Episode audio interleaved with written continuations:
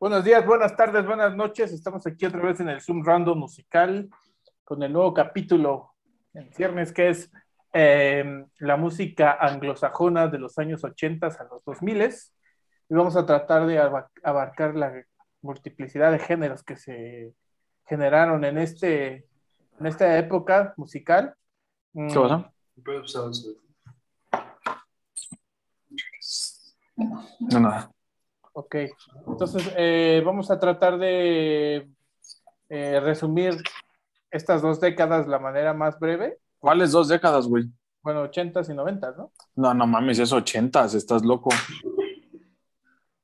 O sea, no, ochentas y noventas, no me jodas, güey. No hay es forma. que se emocionan y. Ochentas, ¿Qué ochentas. No, no, no. No, solo nos ha pasado en español y eso porque no hicieron su tarea. ¿Yo no la hice? ¿Estás seguro? Bueno, al- al- alguien no le hizo, no va a decir quién. Confundió géneros, pero está bien.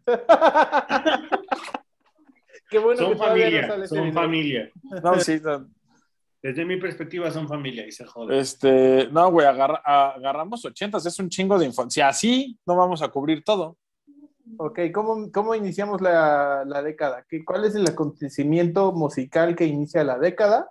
Ah, híjole, no sé, está, está complicado porque depende cómo lo quieras medir. Pues el, el- el- sería como el fin del- de la música disco, ¿no? Bueno, sería como, precisamente el, el inicio de los 80 es cuando en realidad toma como la fuerza que, que tiene. Es- O sea, al inicio de los 80 la, la música disco irru- irrumpe como tal en la escena musical y pues, ahí- No, otra vez, está, es- la música disco fue en los finales de los 70, en los 80 ya no hay música disco. Estoy de acuerdo, por eso te digo, o sea, el, el, el parteaguas podría precisamente ser ese. El fin de la música disco es como también el, el inicio de otro tipo de música, porque además no, no es como que se haya terminado el disco y se haya A ver, dejado por ahí, ¿no? O sea, literal, a ver, déjame tratar de hilarlo de esta manera porque así es como lo pensé. Yo creo que el inicio de los 80 se- sería con el con sería en el 78 79 con Van Halen, Ajá. porque Van Halen te define toda una década en términos de rock. Ok, sí, claro, por supuesto. pero por cómo se desarrollan los géneros, prefiero empezar por el pop, Porque el pop ochentero es una cosa muy clara y el rock de los ochentas sí termina influenciando mucho lo que ocurre en la década siguiente. Ajá. Y el hip hop necesita como su espacio particular. Entonces yo empezaría con el pop y con los tres nombres que no puedes obviar del- de la década, que son Michael Jackson, Prince y Madonna. Ok.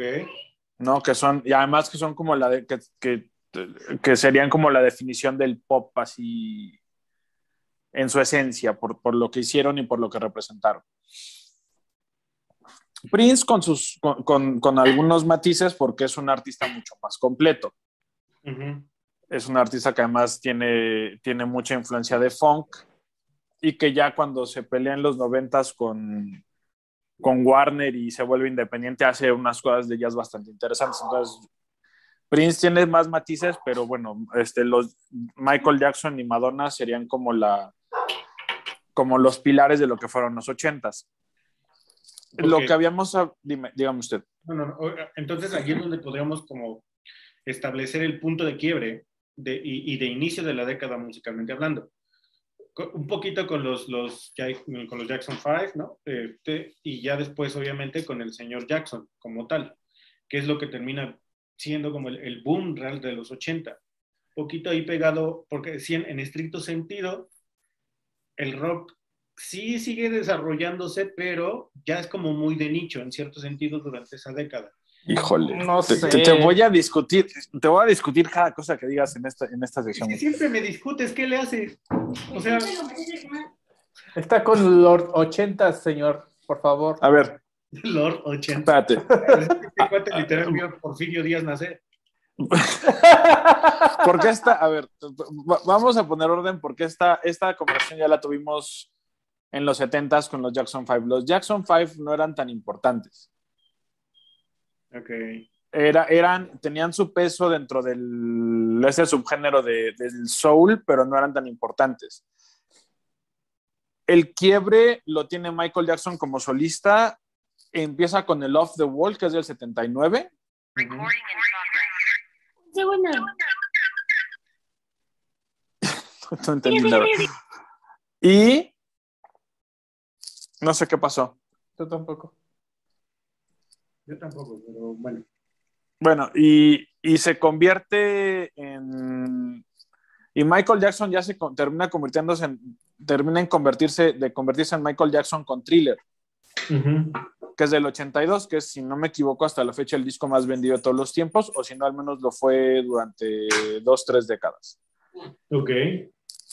En el 83 ocurre el. eh, hacen una celebración de Motown, de los 25 años de Motown, y ahí es donde, donde Michael Jackson inaugura el famosísimo Moonwalk.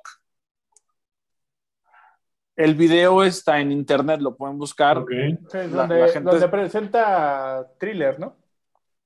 No, o sea, Thriller ya No, estaba es presentado. Inaugura, inaugura el movimiento este del caminando para atrás y el, y el lugar se quiere caer. Entonces, e- es un bonito ejemplo de tiempos más, de tiempos más inocentes. Pero esos son como el, el, el thriller y esa presentación en particular lo convierten en, en la estrella más grande que yo creo que vamos a conocer. Por otro lado, tienes a, a Madonna que va empezando. Ahí sí, sus las fechas de sus discos no las tengo muy claras porque no era muy fan de ella. Pero también empieza a desarrollarse y, y de hecho en una década donde hay muchísimas estrellas femeninas. Y finalmente Prince, que también lo hablamos en la, en la sesión anterior, con, el, con la tercera generación del funk, Ujú. que si no me equivoco es el sonido de Minneapolis, que es un funk ya muy popero y que le, y que le dan el sustento de, de al menos los primeros 10 años de carrera. Ok. Ahora, ¿quieren que sigamos hablando de pop? Porque hay un chorro de nombres y hay muchas... No, es que yo creo que es la consolidación del pop como fenómeno cultural y musical, ¿no? Concuerdo contigo, o sea, es como la primera vez que, que entendemos el pop de una manera concisa, como, ajá, como que el como un concepto sonido ya se, particular. ya se engloba, ya, ya, ya, ya queda como claro qué que es, qué es realmente el pop y, qué, y, y- y cómo lo, como, lo configura la industria, ¿no? Concuerdo contigo completamente. Entonces yo creo que sí. Entonces, bueno, ahí tenemos. El pop es un poco complicado porque entrada tienes como tres vertientes. La primera sería la, la New Wave, que, es la, la- que, que sería como la más, este, la más cercana al rock. El New Wave, si recuerdan, es uno de los subgéneros del post-punk, que se inaugura, yo diría, con Joy Division, su santidad Joy Division, y que se bifurca, güey, es de las bandas más influyentes que hay y solo sacaron un disco. Dos si consideras el, este, pero es póstumo. El punto es que tienes este, a Joy Division, de ahí se abre a, a lo que es el, el New Wave, que lo podemos tratar un poco si quieren. Luego tienes la otra línea que es como de un pop alternativo, o yo lo pondría así, que estaría Tracy Chapman, Eurythmics, un Peter Gabriel, este, un Billy Joel también. O sea, que no es como esta, eh, no es este pop como entendemos el pop ochentero, donde entraría Bangles, eh, Ba- Bangles, ah, Whitney, Whitney ah. Paula Abdul, sí, Whitney Houston, ahí es donde empieza. De hecho, era bastante más popera que baladista cuando empieza. Este, los últimos este, coletazos de Diana Rose, Olivia Newton-John, También por ahí Janet Jackson. Cindy Lauper, ¿no? Cindy Lauper que por cinco minutos le, le discutió el trono A Madonna. a Madonna, pero nomás fueron cinco minutos. Ujú. Está de Cure, está Blondie, está Duran Duran, de Pet Mode, de Police. O sea, sí, pero Ellos son otra Todos los que dije- pop, ¿no? Son New todos Wave. los que dije No, no estarían, más, estarían más en la línea del o del New Wave o de este pop un poco más oscuro que también estaba en los ochentas. Ujú. A The Cure creo que sí lo había nombrado. No. Estos No. son de algún modo todos hijos de, Sal- de Joy Division. Ah, sí, estoy de No. acuerdo contigo. Este, The Pets viene de una línea, por ejemplo, The Pets viene de una línea popera británica que de hecho se van convirtiendo en una banda bastante más oscura como pasa el tiempo. Los primeros discos no se comparan con, por ejemplo, el Violator. ni en calidad ni en el tipo de letras. Este, ¿qué otro dijiste? Durán, Durán, Durán, Durán, Durán, bueno, es que no puedes nombrarlos a todos, pero Durán, estaba Durán, Durán, estaba Inexcess, Ujú. este, Bondi, de Police, que de Police Pero- no muy pero bueno. pero es que Police tampoco era pop, era rock. Pero. Y, y Blondie, sí, era popero, Ajá, güey. sí, sí, sí. Ajá, Mm, exacto. no. No sé, al principio era- no. El primer, dis- el primer disco es punk Sí. y después hacen una línea bastante particular que yo no, que yo no catalogaría de New Wave. Este, Ajá, como los Christian por- y tampoco catalogaría como pop, así como, no sé, Genesis tampoco era pop como tal. Sí, Era sí, un rock.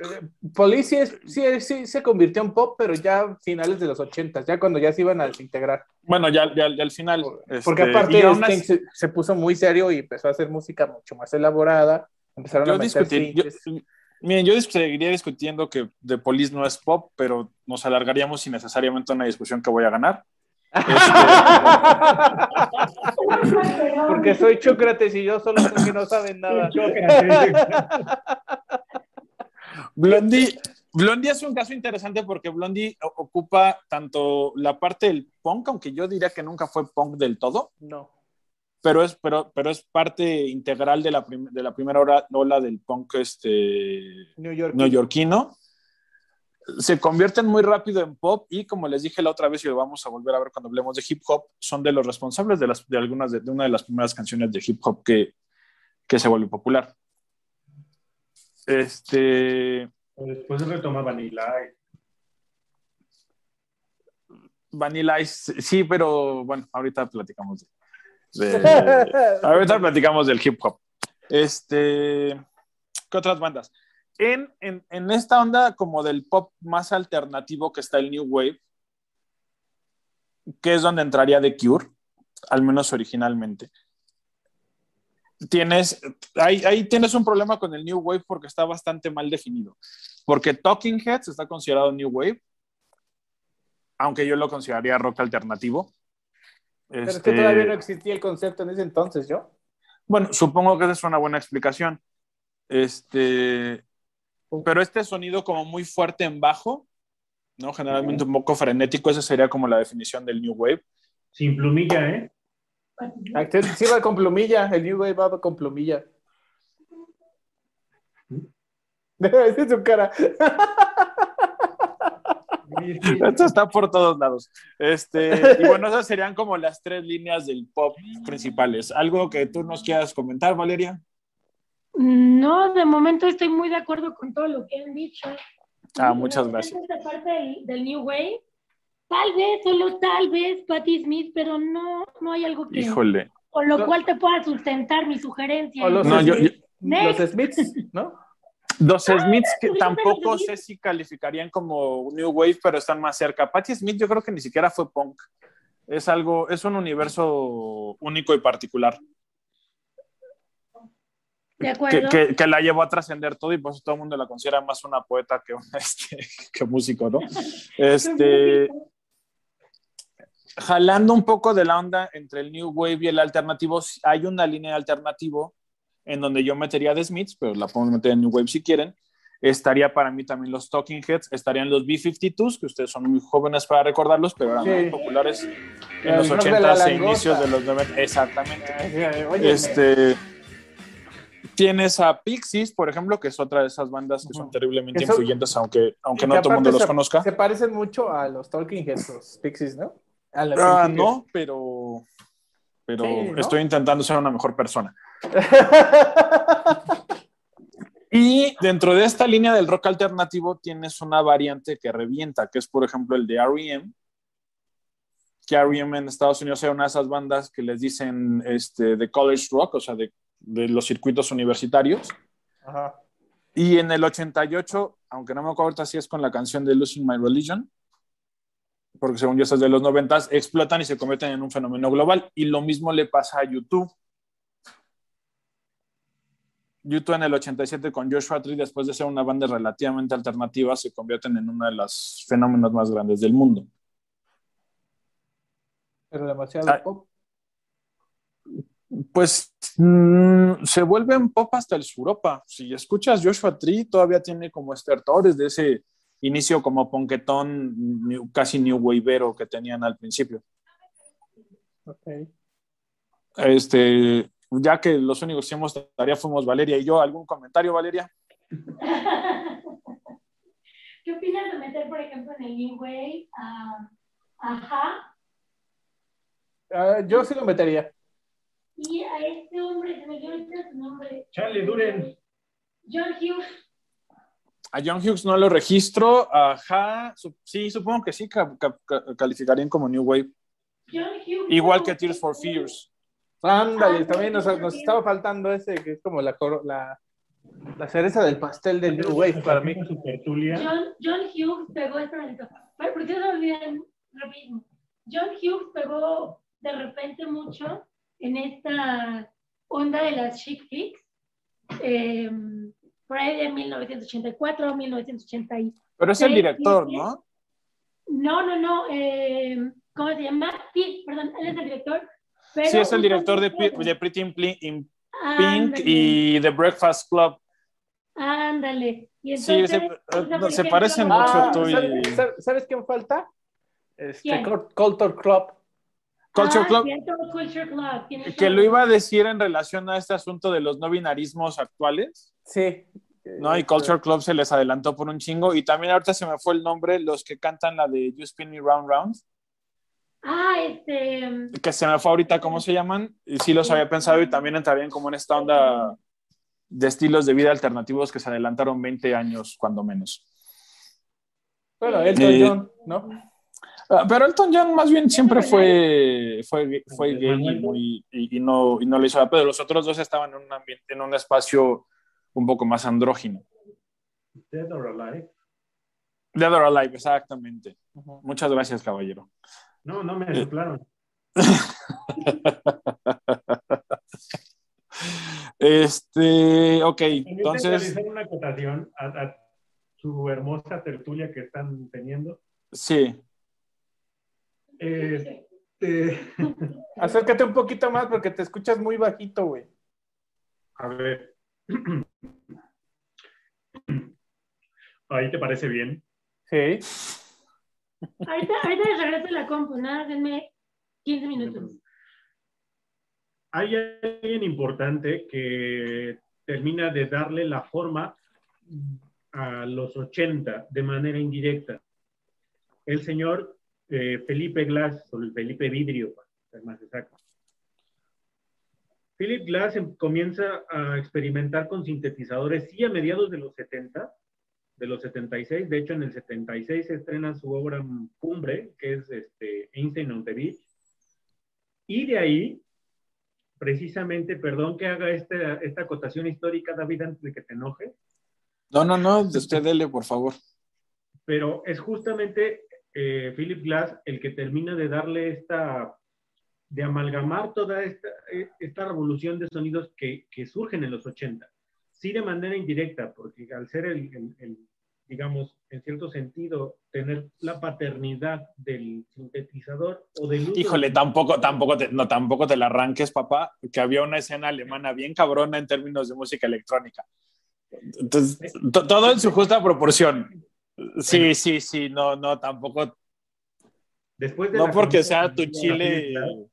Este- Pero ese es el punto, pues. O sea, Philip Glass está justo en el momento o en, en medio de lo que sería la música académica y la música popular. Y termina Y- y- influenciando mu- muchísimo en la música popular. Y te agregó un punto, y te agregó una. Este también fue productor. De hecho, él produce, no me acuerdo, uno, al menos uno de los, de los discos de, de la saga de Berlín de Bowie, que estarían en el quiebre de los 70, 80. Ay, qué Que es cuando ya empieza a hacer esta transición Bowie a, a- a- a- experimentar con más sonidos y hacer que su estilo sea camaleónico, que se pueda adaptar Es cuando- a muchísimos estilos. Y, y Es cuando ¿no? descubre la heroína. Exacto. Este, quería contestarle a, Valeria lo de, John- lo de lo que dijo de John Hughes y las películas. Sí lo podríamos extender a que es, a que es el inicio de una cultura juvenil este, ya acoplada a lo que sería la cultura general. Todavía en las 60 50, 60, 70 el joven era un rebelde o era una, un personaje bien adaptado y esa era la dicotomía. Ya en los 80 hay un lenguaje completamente juvenil este, con las películas románticas es, es de, de Hughes, con las comedias para chavitos del ochenteras, que otra vez probablemente ustedes no vieron, pero Las sitcoms de blanco y negro Es y... esa época de los chick flicks. ¿cómo? Es mucho de esa época de los chick flicks. Pues creo que ahí es como cuando empieza, ¿no? Sí. Y también los coris, no sé si, Ah, si ustedes lo, lo registran, pero son también como parte de este, de este lenguaje popular juvenil de los ochentas. Tú eres muy joven, querido Poli. No, ni tanto. Estoy por cumplir 36 años. 36. Perdona. Ah, justamente, y esto lo tenía así como muy marcado antes de que terminemos de hablar el, del pop. Es como el final de. Ah, yo también tengo. Es, es como. Es el final del, del, roman- del romance con la música. Es, es la última vez que pensamos que la música es magia. Porque justamente en ¿En qué el sentido? 80, y- en el, en, que te- en el que la música puede salvar al mundo. Es la última vez que se piensa con, con cierta seriedad. Otra vez, a ustedes no les tocó, pero a mí me tocó ver cómo las estrellas más grandes del pop de Estados Unidos cantaban We Are the World para intentar salvar a África de la hambruna. Eh, bueno, Y no después- sé, creo y- que y se después de eso no volvió a los ocurrir. 2000. Sí, sí, sí se recicló esa idea. Sí, pero nadie se lo creyó, güey. Todo el mundo iba nomás a ver los conciertos. Tú dices, tú hablas de Live Aid, Ajá. Claro. de Live Aid, que fue un reciclaje de Live Aid ochentero, donde además este, Queen se hizo. Queen se convirtió en Queen, En leyenda. en una leyenda. Ujú. Dale, dale, dale, dale, dale. No, yo estoy. No, síguele. Es que Queen, Queen, yo tengo con Queen una relación muy parecida a la que tengo con los Beatles. Entonces, que recuerdo aquel, aquel calladón de hocico que me diste en la reunión, querido David. Este, pero, o sea, les, les he estado agarrando un amor ahí. Espérame, espérame, espérame, espérame. Este momento es presentado por Pepsi. Momentos de mamación con el poli. Adelante, Gabriel.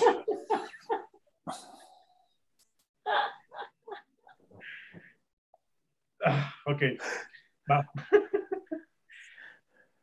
No voy a negar la importancia que tiene Queen a nivel musical.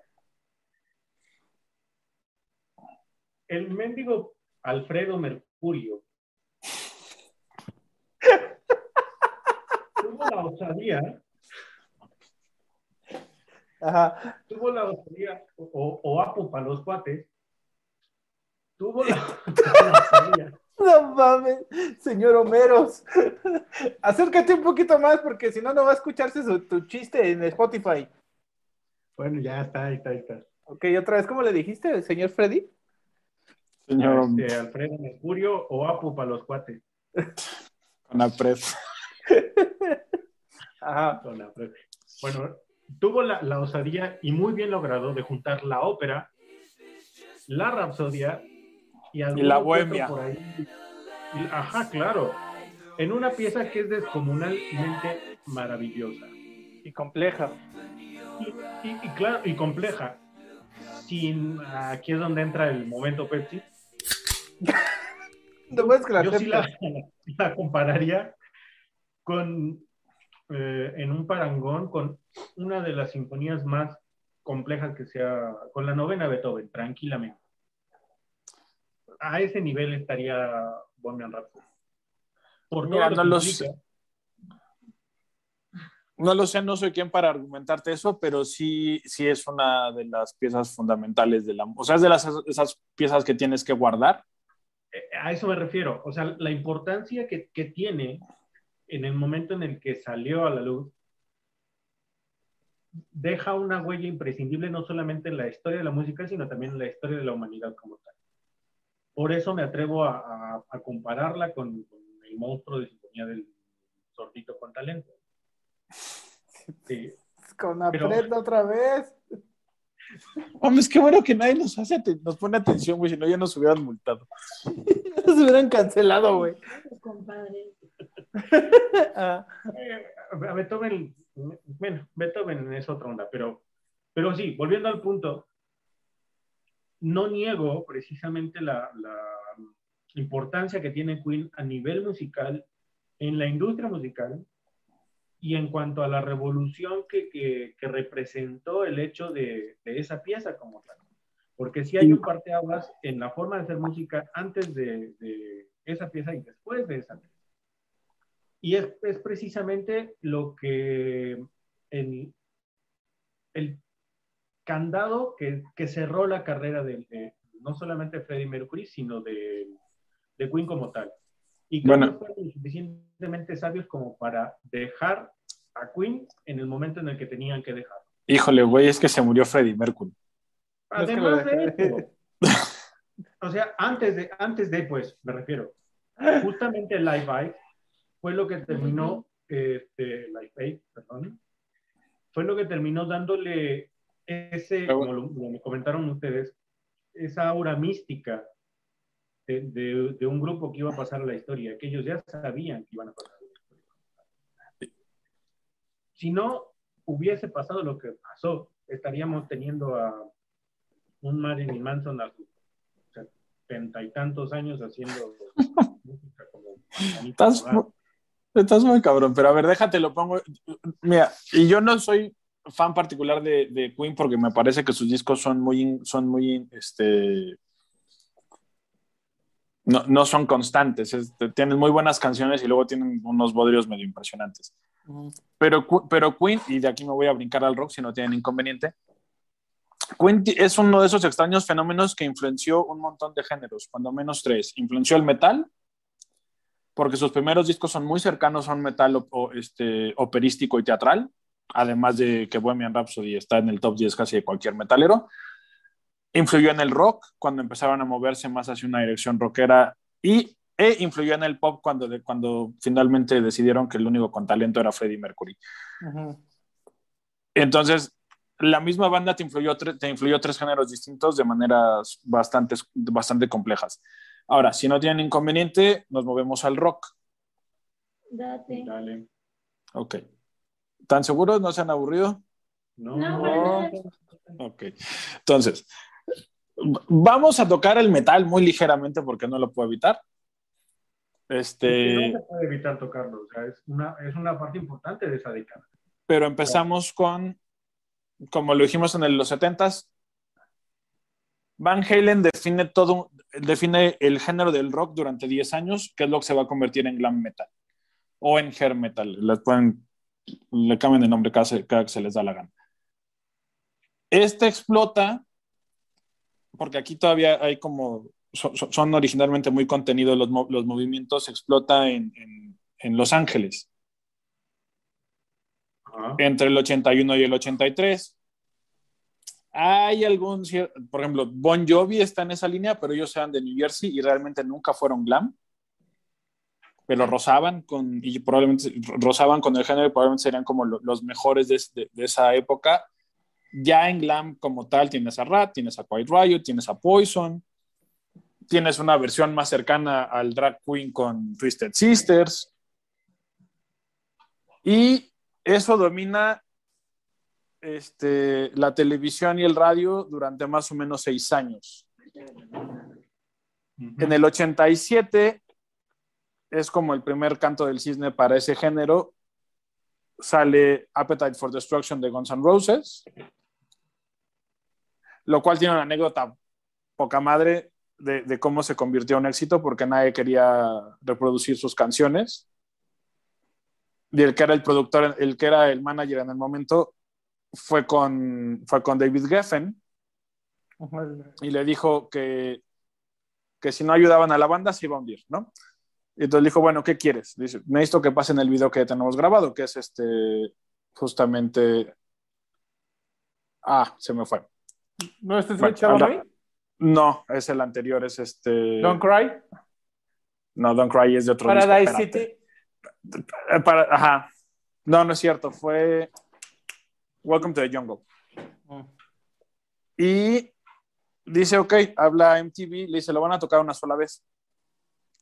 Dice la leyenda que lo tocaban una sola vez y durante toda la noche hubo tantas llamadas que se fundieron los servidores. Estamos hablando todavía de los ochentas. Y a partir de ahí no pudieron evitar tocarla y Guns durante seis años dominó al mundo. De ahí Ok. Este, nos brincamos rápidamente al trash, que también, está, que también empieza en, en, en Los Ángeles, en California, porque en los 90 la banda, o sea, de- dentro de las bandas que se van a disputar la, la supremacía musical está Metallica, que yo sé que a ti no te gustan para nada, Poli, pero en la historia del rock son bastante importantes. Vuelvo al punto. No niego tampoco la importancia que tiene Metallica como tal en la, en la industria y en la historia de la música. Pasa como con Queen. Hay, un- hay unas piezas que son, uf, están muy bien logradas, muy chidas, pero hay otras que dices, "Eh, no, mano, no. O sea, y, y- y yo creo que es como todo, ¿no? O sea, a final de cuentas,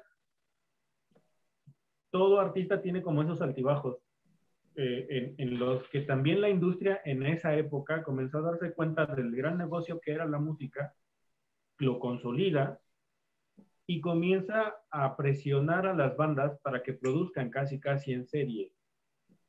Y es obvio que eh, a mayor número de, de, de- de canciones o de producciones, la calidad se va a ver sacrificada en algunas de ellas, ¿no?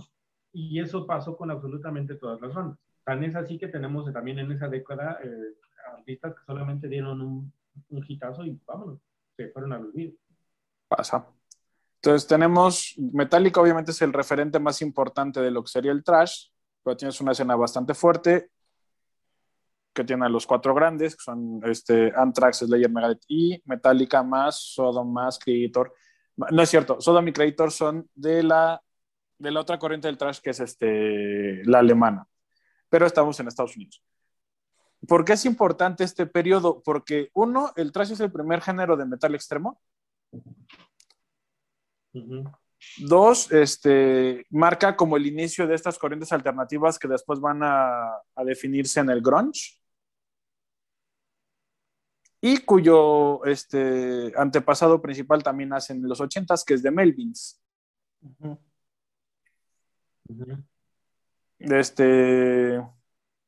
Ah, bueno, me, estoy, eh, me brinqué a la New Wave of British Heavy Metal, que es del 79 como al 83, que es donde Iron Maiden, Def Maiden. Leppard y Diamond Head entran a Estados Unidos. Y también es donde Judas empieza a hacer buena música. Este, ¿Algún comentario? Em, Valeria. No, ¿qué crees que en el rock no estoy como tan letrada, entonces no me atrevo a hacer ningún tipo de comentario? Coincido en algunas de las cosas que, que comentas, porque mi hermana, ella para que veas, es buenísima en ese, en ese tema y conozco, lo poco que conozco lo conozco por ella. Entonces no me atrevo a moverle nada más. Muy bien, Tú, Abraham, perdón, ya parece clase. el, asunto aquí de, de Iron Maiden como el- el- la figura principal o, el- o la banda principal de, del New Wave, ¿cómo, cómo se llama la, la nueva ola de New metal? Wave of, ajá, del metal británico. Este, ¿crees que realmente haya una repercusión para el metal, haya como una influencia suprema de Iron Maiden hacia los movimientos futuros que tuvo el, el- el- el metal? Híjole, no sé, porque de entrada, uno no fue el principal representante, yo creo que fue más pesado Def Leppard, aunque en realidad no eran metal. Pero yo creo que fue más como más comercial, ¿no? como más mm, conocido. Sí, fue más comercial. Este, ahora, Jud- uh, Maiden sí tiene una influencia importante, pero hay que la, la comparte con Judas, porque Judas Priest son los que inician el estilo este de guitarra doble, el twin guitars que le dicen. Las guitarras gemelas. Ajá, las guitarras gemelas que, que Maiden perfecciona y que luego son la influencia para lo que se conoce como speed metal y epic metal Ujú. y algunas versiones de Viking metal y que es así como, como muy rápido. Que después termina siendo Muy opening de virtuoso. anime, ¿no? que termina convirtiéndose en eso, pero pues, tienes versiones no tan malas como, Hallow- como Halloween, como Angra incluso. Este, o sea, sí, sí, no sé qué tan influye, o sea, no, no creo que al final influya abiertamente en tantos géneros, pero sí es como directamente responsable de, de, de toda la onda fantástica que podrías meter en, en el, en el speed. Es que justo a eso me refería cuando te comentaban en el, en el inicio de- del Zoom, que eh, esta parte del, de- del rock barra metal este, se empieza como a convertir muy de nicho. Es decir, e- en esta misma eh, avance y evolución natural de- del género, como que regresa un poquito, se enconcha un poquito, porque sí, el pop viene a darle con todo, y se, se regenera precisamente a través del metal. Pero como todo nuevo género, comienza con pasitos ahí pequeñitos, muy de, de, si tú quieres, perdón la, la comparación, de hoyos funky, muy de, de, de, de Pues- cierta, de ciertas eh, estructuras y de ciertos demográficos muy específicos, que después ya termina en, en- al inicio de los 90 dando el, el golpe que precisamente debió haber dado en los 80, eso ya es, otra, es otro asunto, pero sí, el, el rock como que se achicó un poquito, por decirlo de alguna forma, porque era necesario eh, eh, una evolución que tú mismo dijiste eh, en, el sentido de los cambios sociales que ya estaban en, la década de los 80, de una juventud plenamente rebelde y plenamente encarada hacia, si tú quieres, las injusticias y, muchas de las estructuras ya bien, bien encaminadas, a una juventud ya más en, el, en un sentido, vamos a decirlo, más light, ya no tan, sí preocupada por su entorno social, pero más, más encaminada a disfrutar precisamente lo que es la juventud, como, como, como tal. Entonces, en ese sentido, el rock necesitó eh, forzosamente renovarse y, dejar un poco de lado el mensaje contestatario para darle, ahí sí difiere un poco, eh, el, espacio al, a, al romanticismo dentro del género como tal. Y es ahí donde ellos se, agarran para nuevamente eh, salir al, a la escena musical como, como, lo que son.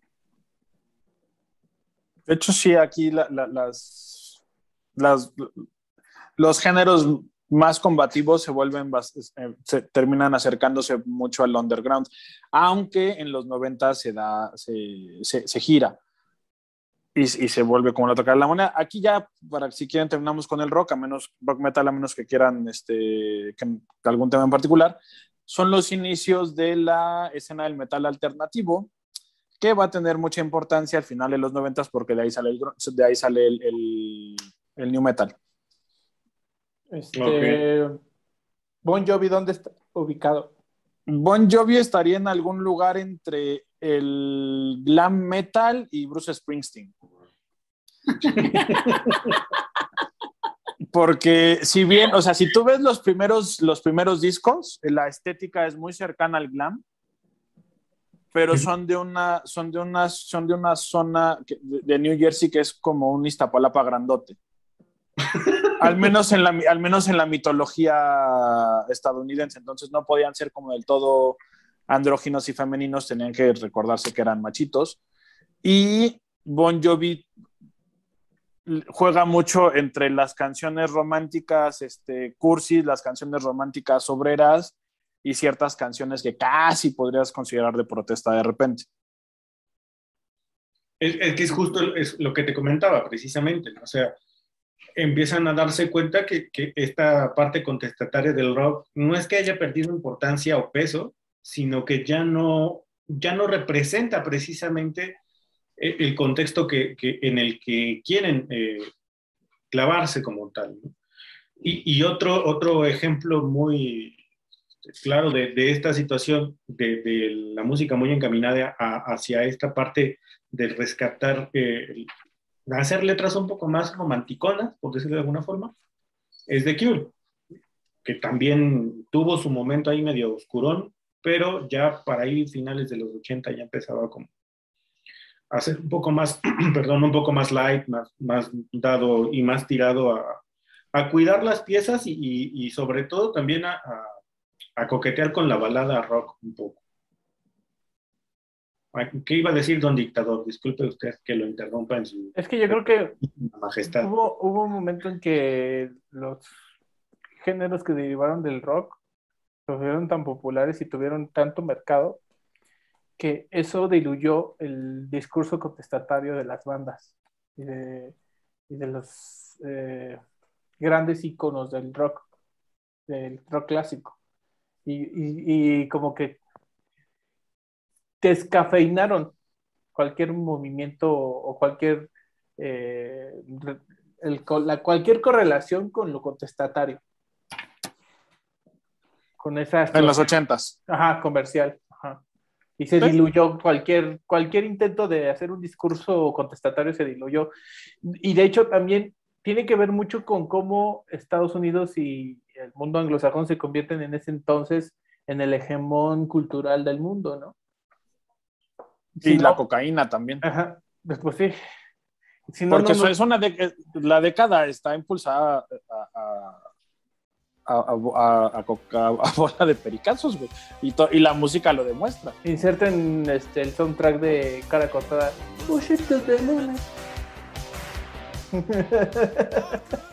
¿no? O ya en esta idea de, de muy hedonista. Sí.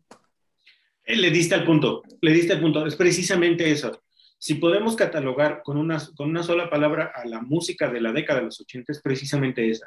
Es una música hedonista, más tirada al placer, más tirada al, al, al asunto de disfrutar por disfrutar, sin fijarse tanto en el mensaje. Y es por eso que, como ahí te doy la razón, que como bien dices, es, eh, esa década también es la última en la que la música es como una, un instrumento de cambio como tal. Se, se, le da la vuelta totalmente y pasa de ser precisamente, a, en algunos nichos, insisto, sigue siendo así, pero ya, ya se entiende la música de otra forma, entendemos las estructuras de otra forma también y obviamente ya no, ya no va a representar un contexto. Entonces la música termina, termina transformándose solamente en un, en un mero instrumento de placer. El placer por el placer y se acabó. Hedonismo total y puro. ¿Nos vamos al hip hop, que sería el cierre? O este. ¿O yo, quieren... si me permiten, yo creo que no le dimos la, la, la debida proporción a, al señor Jackson y a la señorita Madonna. Uh -huh. ¿Y qué, qué, qué, nos puedes contar de Madonna? Pues no mucho, ¿verdad? Porque no hice la tarea, ya me regañaron por acá. Ay, no te tengo gatos. No, pero más allá de eso. Se me fue la idea. Ay, Dios. A ver, ¿qué es Madonna para la cultura popular? Qué buena pregunta. Qué buena pregunta. A ver, ¿quieres un momento Pepsi o no? Pues ya, te lo pago, órale. Jálale. Jálale, perro. Madonna es la síntesis de un movimiento cultural que, que venía empujando desde finales de los 70 y que, que, comenzó de hecho el New Age. Sí, aunque David a lo mejor me vea raro, pero el New Age te, terminó siendo a final de cuentas eh, indirectamente también una influencia muy grande para el pop.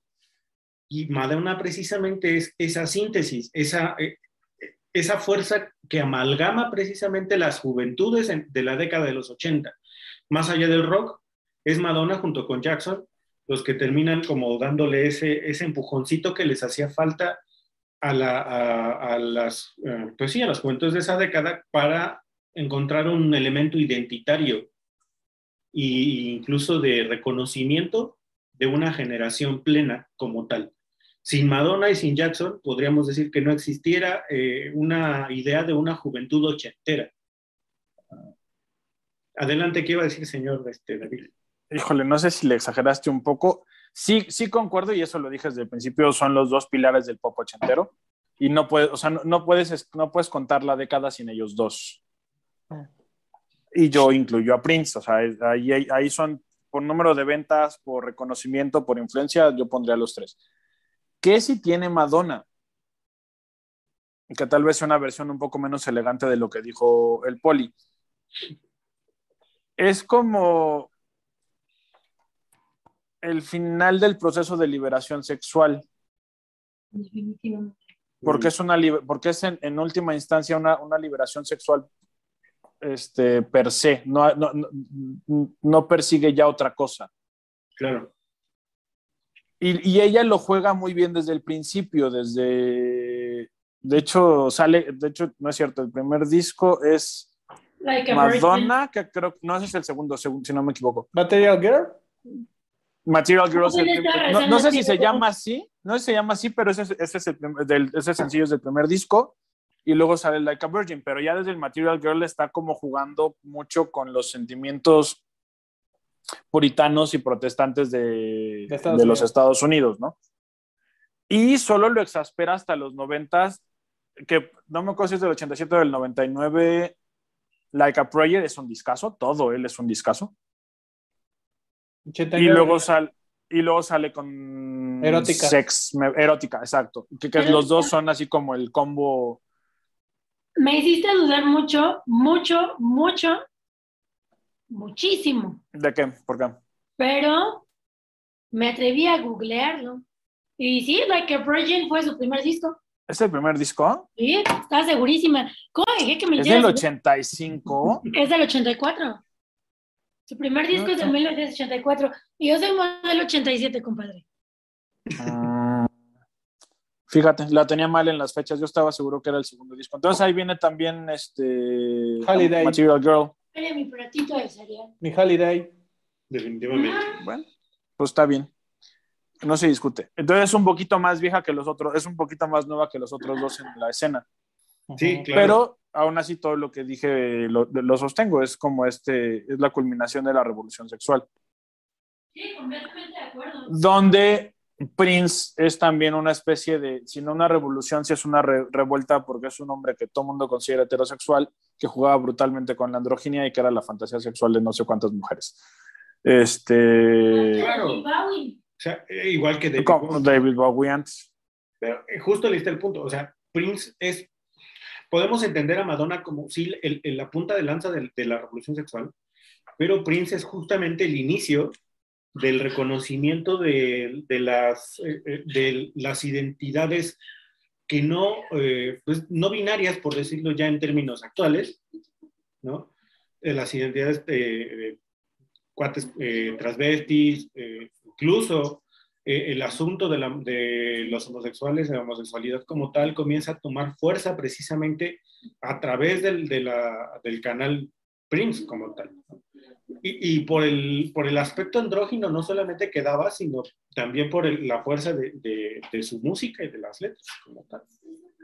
Concuerdo. Nada más un detalle, y, y no es por generar controversia. Según yo, sí, el primer disco de Madonna se llama Madonna y es el que trae Lucky Star, Borderline y Holiday. Ahí y sí. Like a Virgin, que es el segundo, es Material Girl, Like a Virgin. Estoy segura de que fue Like a Virgin, pero si encontraste algo diferente, yo te creo. Pues mira, no, no, era fan de Madonna, sino hasta ya mucho después, entonces no me sé bien su discografía. pero, pero así, porque los, me estoy guiando por los, este, por los sencillos que salieron. Pero bueno, ese no tiene mayor caso el, el, debate. Y por mí no hay problema en que Like a Virgin sea, la primer, sea el primer disco. Este, ¿Nos seguimos o nos damos al hip hop ya para cerrar? ¿Qué prefieren? Hip hop. Ok, entonces, nos, como Ahí vimos en el... Master Babo, entonces. Como vimos en el episodio anterior, los 70 es el nacimiento del hip hop, pero es un movimiento muy similar a lo que hoy con, a lo que nosotros entenderíamos ahorita como las como los sound systems. Ajá. Este inicialmente funciona exactamente igual, después empiezan a, a aislar cierta parte de las canciones del disco, del funk y de otras cosas que es como del ritmo contenido. Ujú. Eso tal vez ustedes que sean músicos, que son músicos lo entiendan mejor. Mm. Y el MC que simplemente estaba ahí para, para aprender a la gente, ¿no? El un saludo, do, do, do, do, do, do. Se va convirtiendo en un juego de palabras constante. En, los, entre, en el quiebre del 79 y el 80, lo que ya se venía formando en, en- en- los barrios de Nueva York, porque esto sigue siendo un asunto neoyorquino, este, el, el MC se convierte en la parte, en, en una, perdón, entra en una parte, en una equidad con el DJ, que antes era lo más importante, y tienes la primera tanda de, de música rap que de algún modo es popular. La más famosa de todas es el Rapper's Delight de Sugar Hill Gang. Este, que de hecho por ahí dicen que la de las Ketchup está inspirada en esa canción. La de. ACG, ¿no? Ajá. Ajá. Este, eh, Rapture de Blondie. Mm. Este, The Breaks de Curtis Blow, que yo no sabía, sí la había escuchado porque es de, es- o sea, es de mi primer década, pero no tenía idea quién la cantaba. Y The Message de Grandmaster Flash con The Furious Five. Hace años Que escucho eso. Ni yo. Este, que sería como la primera canción de hip hop con algún tipo de mensaje. Si ustedes escuchan esta primera generación de hip hop, es como juegos de palabras de niños. Ujú. Ujú. Pero la evolución es muy rápida. O sea, en cinco años pasamos de, de- de esta de esta, lin- de esta forma de hacer el hip hop a Ron DMC, Ajá. que ya tiene una calidad completamente distinta. Eso es en el, en el 85. En el 86, Beastie Boys saca el License to Ill, que además serían como casi casi los primeros raperos blancos.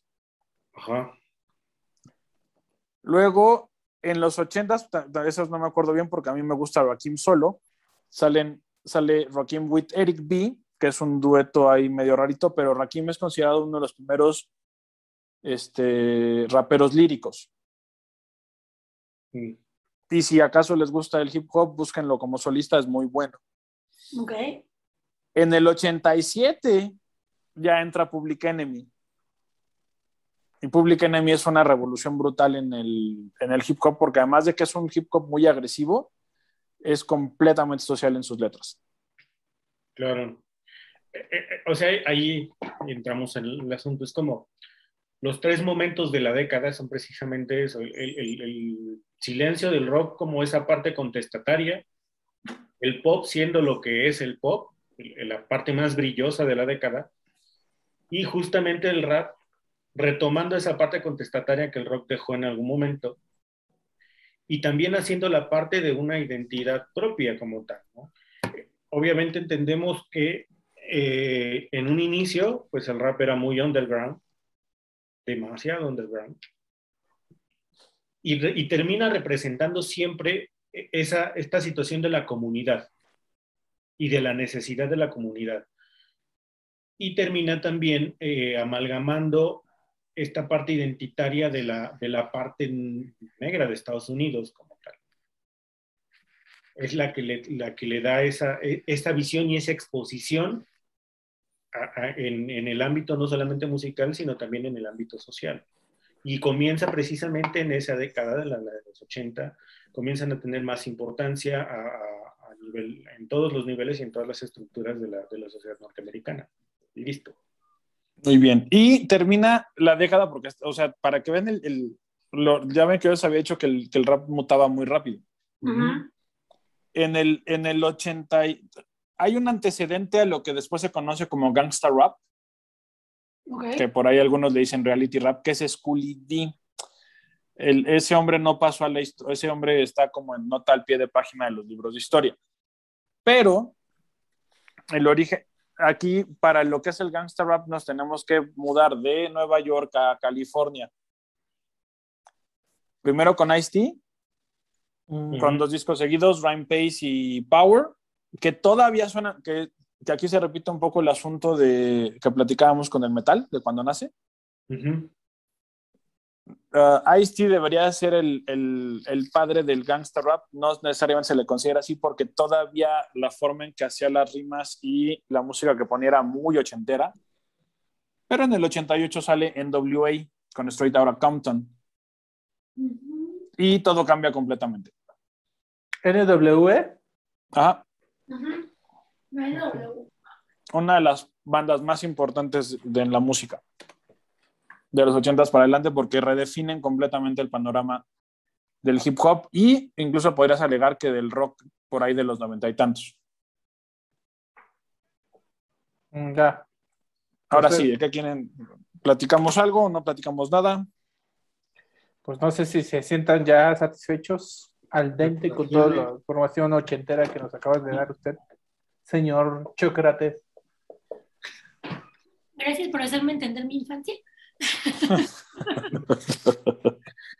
Pero yo soy modelo 87, crecí con esa música. Sí, Cuando yo nací, bueno, cuando yo era una niña, uno de mis tíos a los que fui más apegada pues, tenía como 15, 16 años y justo escuchaba todo ese tipo de música.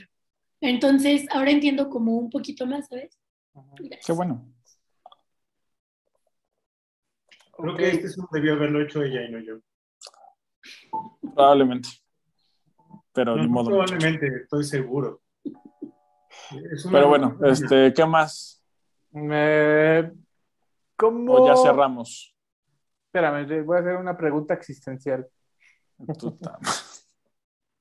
Dale. ¿Cómo podemos eh, sintetizar la década de los ochentas en el ámbito de la hegemonía cultural de Estados Unidos? ¿Cómo, más allá de los géneros, cuál fue el factor determinante de que en esta época se consolidó, se, consoli- se consolidaron los anglosajones como el hegemón cultural en todo el mundo? Incluyendo, incluyendo a la Unión Soviética, cuando ya estaba a punto de valer gorro, hacía de cuenta que ellos estaban como muy hambrientos de, de- de recibir esa influencia. Híjole, no sé, haces preguntas muy complejas. Yo te diría que para empezar, los 70 ya son, ya son, serían la primera década de hegemonía estadounidense cultural para mí. No, pero estoy hablando como No. consolidar.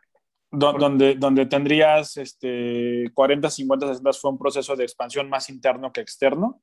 Los 70 ya hay una comercialización brutal de, los, de todos los productos culturales estadounidenses.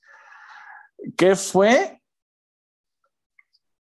Así como si quieres una respuesta simplista, te diría que el, que el cable. Mm, si quieres una respuesta un poco más elaborada, te diría que el hecho, que el hecho de que los medios de comunicación se convirtieron en, este, entiéndase radio, televisión, se convirtieron en la norma y todo el mundo tenía ya finalmente al menos uno en su casa,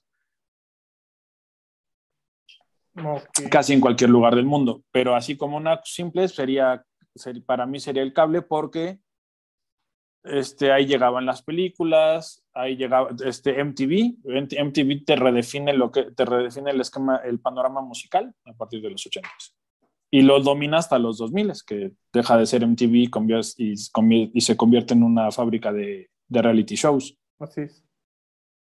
¿no? De ahí también la canción esta que ahorita no me acuerdo quién la canta de Radio, Video Kill the Radio Star, que es completamente profética, ¿no? A partir de los 80, si no tenías un, si no tenías un buen video, porque más son, son décadas de, pues 80 y 90 son décadas de unos videos impresionantes, Ujú. que te costaban lo mismo que una película. Este, si no tenías un buen video, prácticamente no existías. O estabas condenado al underground, que también tiene un nivel, o sea, el, el underground ochentero y noventero es enorme. Ujú. O sea, na- nada más tratarlos requeriría, así como para hacerlo muy rápido, como lo hicimos ahorita, se necesitarías un, un programa para puro underground este, ochentero. Hay también hay una ¿Consideras que hay una evolución creativa en cualquier género que, que supera a, a la época actual? ¿O, o- o tú crees que son dif- contextos diferentes y que no las podemos comparar? Ah, híjole, no sé. A ver, repíteme la pregunta. ¿Consideras que la ebullición creativa de los ochentas es superior a la que hay actualmente o no la podemos comparar? ¿Me permites contestar esa? Eh, eh, sí, por favor. Sí. Ya. Híjole, y, y ¿saben qué? No, yo, soy el más, yo soy el más viejo de aquí, güey, y te diría que, que no. O sea, no, Te voy a decir por qué sí. ¿por, ¿por qué sí se puede comparar? No, no se puede comparar. Me refiero a la primera parte de la pregunta. Que sí es superior. Es, es superior, por supuesto. La, la década de los 80 es el, el, el parteaguas de la música en todos los sentidos.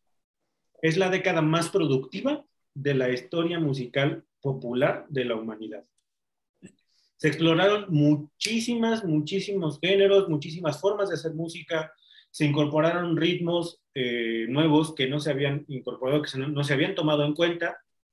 Eh, y sí, la, forma en la que se hacían y se rehacían eh, y se rehacía la música en esa década no tiene comparación con la actualidad. Tan es así que tenemos a un, a un señor Bruno Mars retomando precisamente las estructuras de, la década de los 80.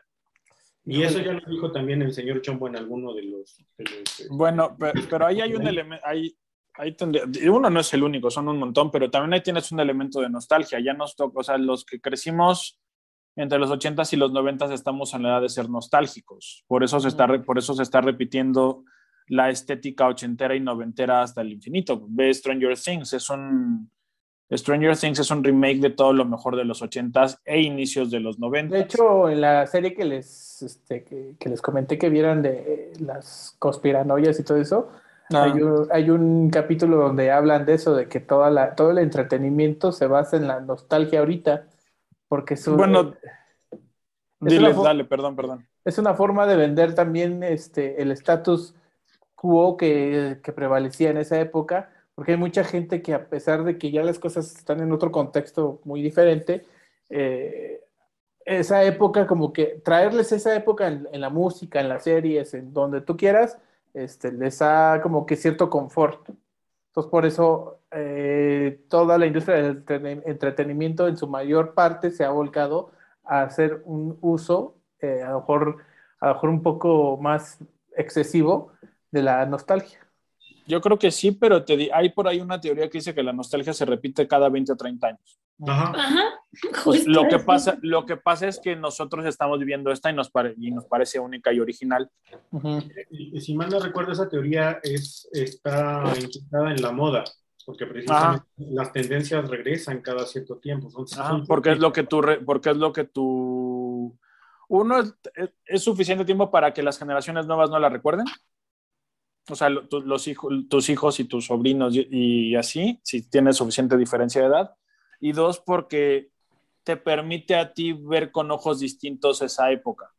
O sea, claro. a ti que lo viviste. Por eso ahorita, uh -huh. pero, por eso te digo que en ese sentido creo que si bien puede, tiene razón, es una realidad que se repite cada, cada 30 uh -huh. años más o menos.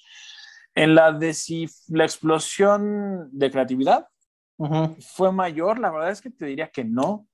Lo que pasa es que nosotros no estamos en contacto con lo que está pasando ahorita en la música y en el entretenimiento. Ya estamos grandes, ya no nos toca verla. Pero tiene sus ventajas la democratización de lo, de lo, que por fin la tenemos. O sea, realmente fue hasta el 2007-2008 que se dio una democratización real de los medios en el sentido de que cualquier persona puede hacer su canción, ¿no? Por ejemplo, tú o Poli, o cualquier persona puede ap aparecer en un medio digital, entiéndase nosotros o cualquier otro otra alma descarriada que quiere ser famosa en YouTube. Este, eso te da otro, otra, otras herramientas y otros géneros. Lo que pasa es que no nos tocan a nosotros. Ya estamos nosotros como en la, ¿cómo se dice? Eh, en el filo de la montaña viendo cómo todo se va pa'l carajo. Se, te, se va pa'l carajo. Pal, o sea, yo quería tener esta conversación cuando acabáramos el, el, la música, si quieres la tenemos ahorita. No se está yendo al carajo. No, yo, tam yo ¿Tú también. crees que se está yendo al carajo porque eres un mamador, pese a que te, pese a que tú, de todos los que estamos aquí en esta reunión, eres el que más se ha beneficiado de las tecnologías que se usan para generar lo que tú criticas? Sí. No estoy diciendo que no. Y no te gusta lo que ves porque tampoco te estás enfocando en los lugares correctos. A ti no te gusta el, a ti no te gusta el reggaetón y está perfecto. No te gusta este, todo ese tipo de música, digamos, sintética y está perfecto. Para un chingo de música que es orgánica. Lo que pasa es que es alternativa. Tú no eres tanto del alternativo. Sí, cómo no. Hay reggaetón muy bueno. O sea, hay, hay- Y mira que lo he estado explorando más.